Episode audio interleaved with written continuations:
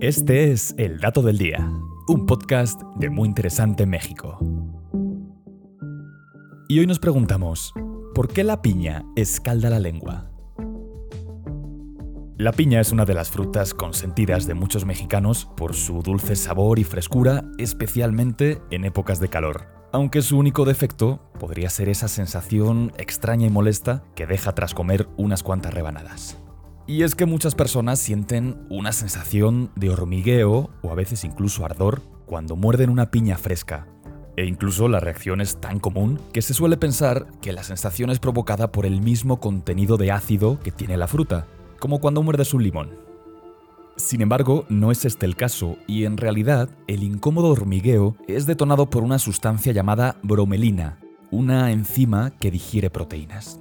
De hecho, la piña es el único alimento que sabemos que contiene bromelina, de manera que al momento en que la fruta entra en contacto con la lengua y la boca en general, la bromelina comienza a descomponer lentamente los tejidos de tu lengua, lo que a su vez provoca dolor e inflamación. En otras palabras, esta enzima digiere las proteínas que tiene nuestra lengua y daña ese moco protector que recubre nuestra boca, y ocasiona así que la lengua se escalde. Asimismo, cuando esta enzima come carne, elimina este moco, tu lengua se vuelve mucho más sensible y se irrita con mayor facilidad, así que comienza a arder ante prácticamente cualquier contacto. Pero antes de que pienses que la piña es una especie de criatura carnívora, no te preocupes. La bromelina no es para nada perjudicial en los seres humanos y además nuestra lengua reconstruye las proteínas y aminoácidos que se pierden con bastante facilidad, por lo que notarás que la boca no permanece entumida por mucho tiempo.